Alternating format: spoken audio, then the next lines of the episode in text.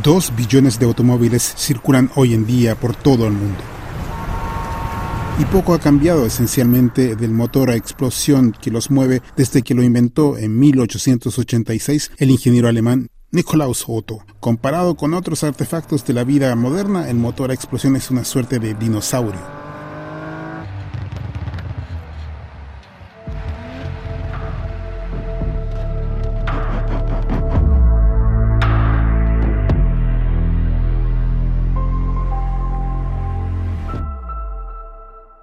Y una de las consecuencias más graves de la popularidad de los automóviles a través de estos siglos es su enorme efecto contaminante. El transporte provoca una cuarta parte de las emisiones de CO2 en Europa. El 71% de ellas provienen del transporte por carretera. Para alcanzar las metas europeas, el año 2050 tendría que disminuir un vertiginoso 90% de las emisiones de gases de efecto invernadero provocadas por el transporte und unterstützt mich, wenn ich es will. Die einen nennen es Fortschritt. Y Alemania debería ser el gran responsable de esta tarea. Es el principal exportador mundial de automóviles. Tiene un 20% del mercado mundial y vende el sueño del auto perfecto.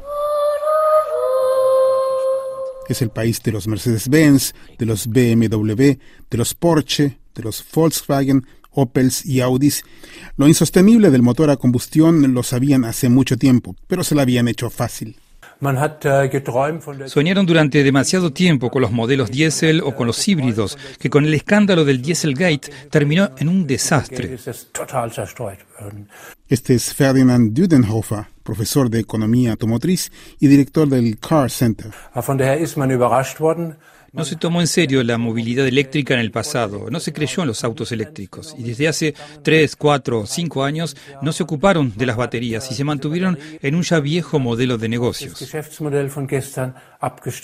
El motor a combustión no solo es contaminante, sino también es ineficiente.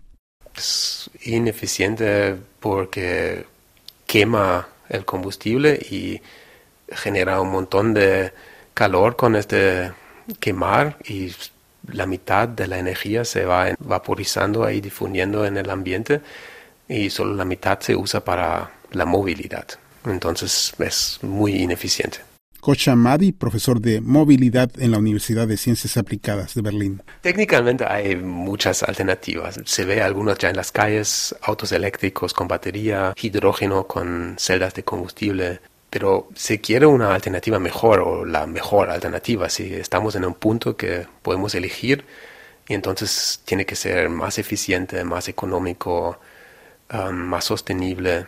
Y mirando en esto, por ejemplo, el generar hidrógeno, cambiarlo de nuevo en energía eléctrica en el auto, es tres veces menos eficiente de usar electricidad directo en una batería. Y hablando de e-fuels, así um, combustibles sintéticos, que también se está discutiendo sobre este, es mucho peor, así como el proceso químico, el precio que tienen, al final se va a usar en una máquina combustible de nuevo, entonces su eficiencia nadie quiere ver este.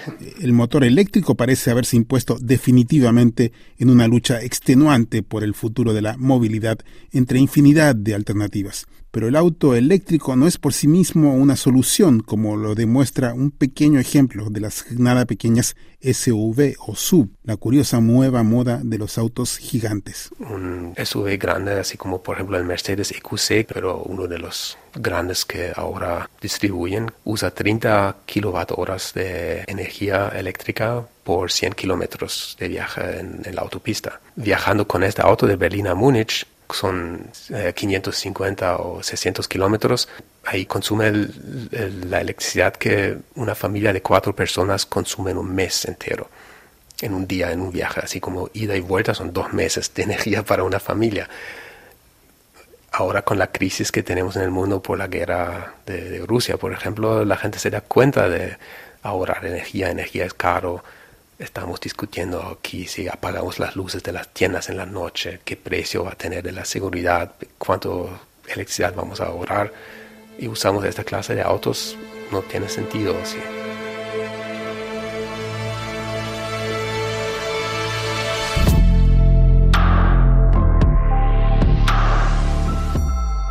La batería más eficiente para autos eléctricos hasta ahora es el litio, que además usa otros varios componentes bastante exóticos, escasos y caros como el cobalto.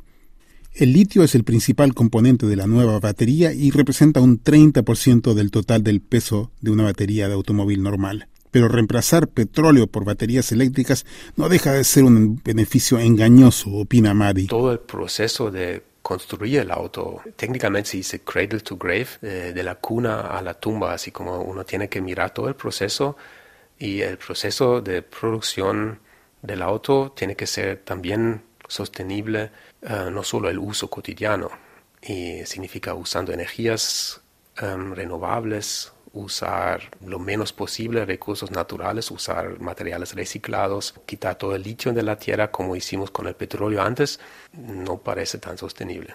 Hay un billón de autos en el planeta, 80 millones produciendo cada año. Creo que hay bastante litio, no se encontró todo todavía, pero estamos entrando a un nuevo círculo de excavar todo lo que podemos al precio que nadie quiere pagar. No va a salir sostenible de ninguna manera, creo. Für mich bedeutet es Freiheit.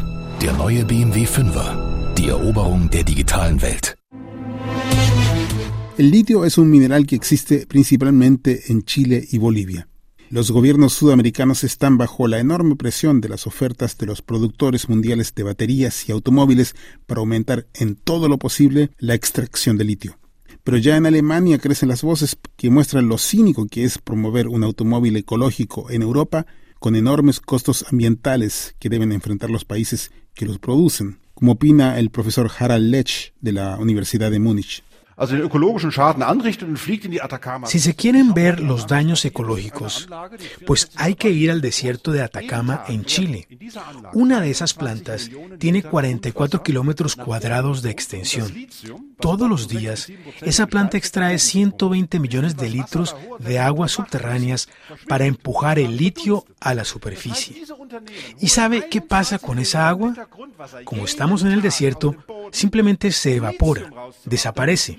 Es decir, esta empresa saca 120 millones de litros de aguas subterráneas todos los días para extraer litio, para que nosotros aquí digamos, hey, yo conduzco un auto eléctrico. Estamos provocando enormes daños ambientales y con esta nueva moda eléctrica se pondrá muy difícil. El esquema es un viejo conocido, importar los beneficios y mantener lejos los costos. Antes traíamos el petróleo de algún lado y aceptábamos, entre comillas, los daños al medio ambiente que provocábamos allá y ahora pasa lo mismo con el litio. Me da la impresión de que cuando le preguntamos a los industriales de dónde sacan ustedes sus materias primas, ellos dicen, ¿Alguien nos las manda? En el fondo, no queremos saber aquí en Europa o en Estados Unidos los daños ambientales que provocamos en esos otros países. Oder in Nordamerika und vielen anderen Staaten eigentlich bewegen, was, welche Umweltschäden wir da anrichten. Poco a poco y pensando ya a largo plazo, parece estar imponiéndose la idea que en el futuro próximo poseer un automóvil privado será innecesario. Sería seguramente la única salida sostenible de la difícil movilidad moderna. Kocha Madi, profesor de movilidad en la Universidad de Ciencias Aplicadas de Berlín. No es sabio reemplazar todo lo que tenemos ahora con otro motor. Mejor pensar en la forma como nos movemos, como es la movilidad hoy. Movilidad como servicio que, que se está practicando en pocos lugares o que se puede alquilar un auto en el instante por minuto usar diferentes clases de taxis, también taxis compartidos, mejorar el transporte público, usar esta micromovilidad de patines o bicis eléctricos, también hay esas bicis de carga que se puede transportar cosas. Hay, se está desarrollando una gran variedad de métodos de movilidad y creo que con, con, este, con esta mezcla se puede moverse más inteligente y más eficiente que con un auto como era antes. Berlín no es una ciudad especialmente ecológica, pero el gran desarrollo de su transporte público ha hecho que solo la mitad de su población tenga un auto privado en el país de los autos privados. Bueno, es que en Berlín tenemos un, transporte público muy desarrollado por toda la esquina, da igual por dónde quieres ir, hay transporte público, eh, hay un tranvía, hay el metro, hay, hay, de todo. Felipe Smith vive en Berlín y tiene dos hijos pequeños. Um, trenes diferentes y también 24 horas, es decir, la, situación de la infraestructura pública está perfecta. El transporte público también hay un montón de proveedores donde se puede alquilar un, auto con la app, eh, también los patines, eh, bicicletas y todo se puede alquilar eh, con una app. El 75% del espacio público de las ciudades modernas, todo el espacio que no son comercios o viviendas, lo ocupan los automóviles, o bien moviéndose por la ciudad o estacionados. En el mínimo 25% restante están arrinconados los peatones en estrechas veredas, en plazas o en parques.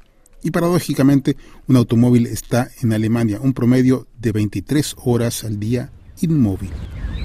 Si se lograra reducir a un mínimo imprescindible el automóvil privado, lo que apoyan prácticamente todos los expertos en movilidad actuales, las ciudades modernas vivirían una transformación extraordinaria y también seguramente la vida misma de sus habitantes. Desde Berlín, Sergio Correa, Radio Francia Internacional.